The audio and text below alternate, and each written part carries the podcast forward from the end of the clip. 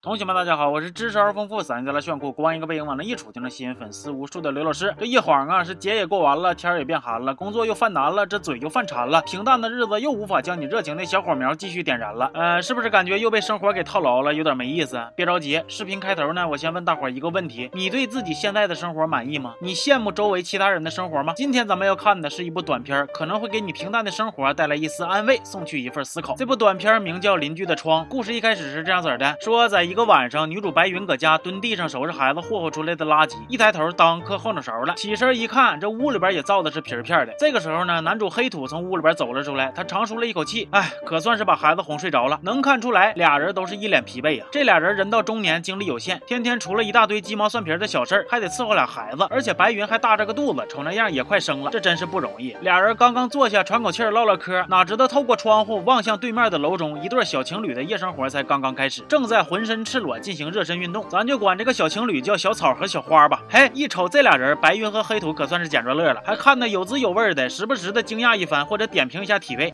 That's a new one. She's very flexible.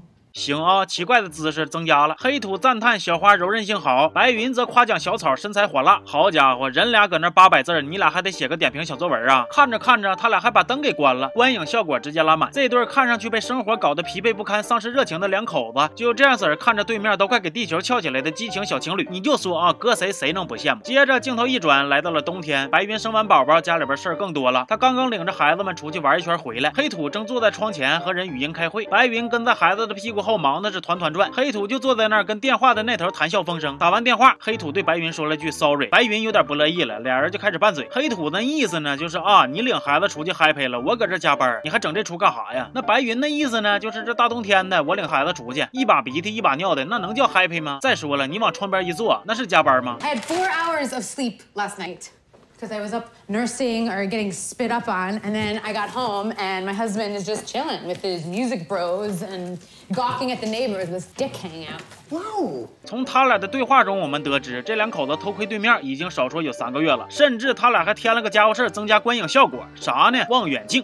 吵着吵着，他俩终于说到问题的核心，他俩在慢慢的变老，没了往日的激情，看着年轻的小情侣，怀念呐，着迷呀，谁愿意扯生活里边这些鸡毛蒜皮呀？总之呢，俩人又呛了几句，最终还是以一个拥抱和好了。可也是凑合过呗，还能离咋的？哎，那么问题就来了，这对面楼的小情侣怎么感觉他俩一没工作，二没衣服，三没烦？恼，天天就光个腚搁家运动呢，这是什么神仙生活呢？日子一天一天过，对面窗中的情侣热情依旧不减。圣诞前后，小情侣家的开 party，其他人咬，小情侣啃。白云面带微笑，望得入神，却被孩子的一声哭啼拉回了现实。如今他和黑土有事没事就瞅瞅对面，这似乎已经成为了一种习惯，就跟看直播似的。我感觉呀，这小情侣要是俩主播，白云和黑土他俩高低得刷点礼物。但是好景不长，小情侣激情燃烧的岁月终止于一天晚上。那晚，小草似乎挺抑郁的，小花在安慰他。接着不久之。后，小草把头剃光了。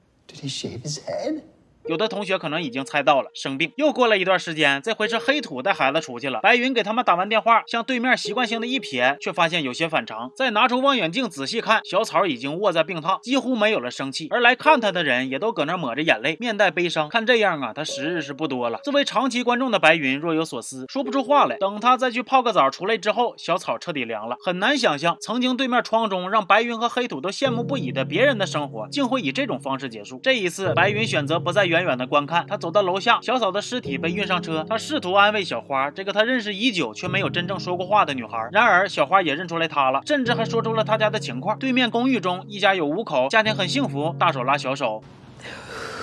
My husband has been really sick, and we would look over and see your kids and. You or your husband, I guess, sitting up at night to feed the new baby. It was 言语之间，小花透露着对他们家的羡慕。说着说着，她哽咽了起来。白云给了她一个大大的拥抱，白云这才意识到，原来她一直羡慕的生活，也正在羡慕着她。等白云再回到家中，丈夫领着三个孩子归来，她的家中似乎少了一份被生活打败的愁闷，而多了一份平淡中的温馨。短片结尾，视角切换到小情侣这边，透过窗子望去，对面白云黑土一家看起来幸福而美满。白云站在窗前望了过来，全片结束。这部时长只有二十分钟的短片，看完还是挺让人感慨的。生活就像是一座围城。永远是觉得别人家的日子过得好。可你在羡慕别人的时候，殊不知别人可能也正在羡慕着你。我们总是会不经意的放大别人生活中的优点，而忽视自己已经习以为常的已有的幸福。我不知道大伙有没有这种感受？毕业就回老家的同学可能会羡慕北漂同学的自由、机遇和挑战，那北漂的同学也可能羡慕在老家工作的那份惬意和舒适。那么你说啊，很多时候既然都互相羡慕了，要是没人拴着你，死活不让你动，那你们就互换一下生活呗。哎，这个时候估计又有很多人又要打退堂鼓了。为啥呢？因为很多人羡慕的是北漂的高薪，但是未必想承担相应的风险和压力。因为很多人羡慕的是老家的安逸和舒服，但是又不想朝九晚五的只拿北漂工资的几分之一。道理其实都懂，但是谁遇上谁忙。那这个短片的魅力就在于啊，短短的二十分钟之内，带你切实的体验了一把这种感觉，让你在情境之中去感受这个道理。影片剧情固然能挑出一点小毛病，就比如为啥他们互相窥视，却从来都没看对眼过。但是呢，类似这种的细节呢，我们不用纠结，这个道理表达出来了，短片的目的也就达到了。这部短片曾荣获第九十二届奥斯卡的最佳真人短片奖。其实咱们也不难想象，如果它扩充成一个长片，可能还会加入更多的细节，比如家里边还有多少房贷，孩子有多么不让人省心，生活琐事有多烦之类的，来填充剧情，那样的感受就更加真实了。哎，这怎么越说越像蜡笔小新呢？行吧，那这期就说到这儿了，我是刘老师，咱们下期见，啊。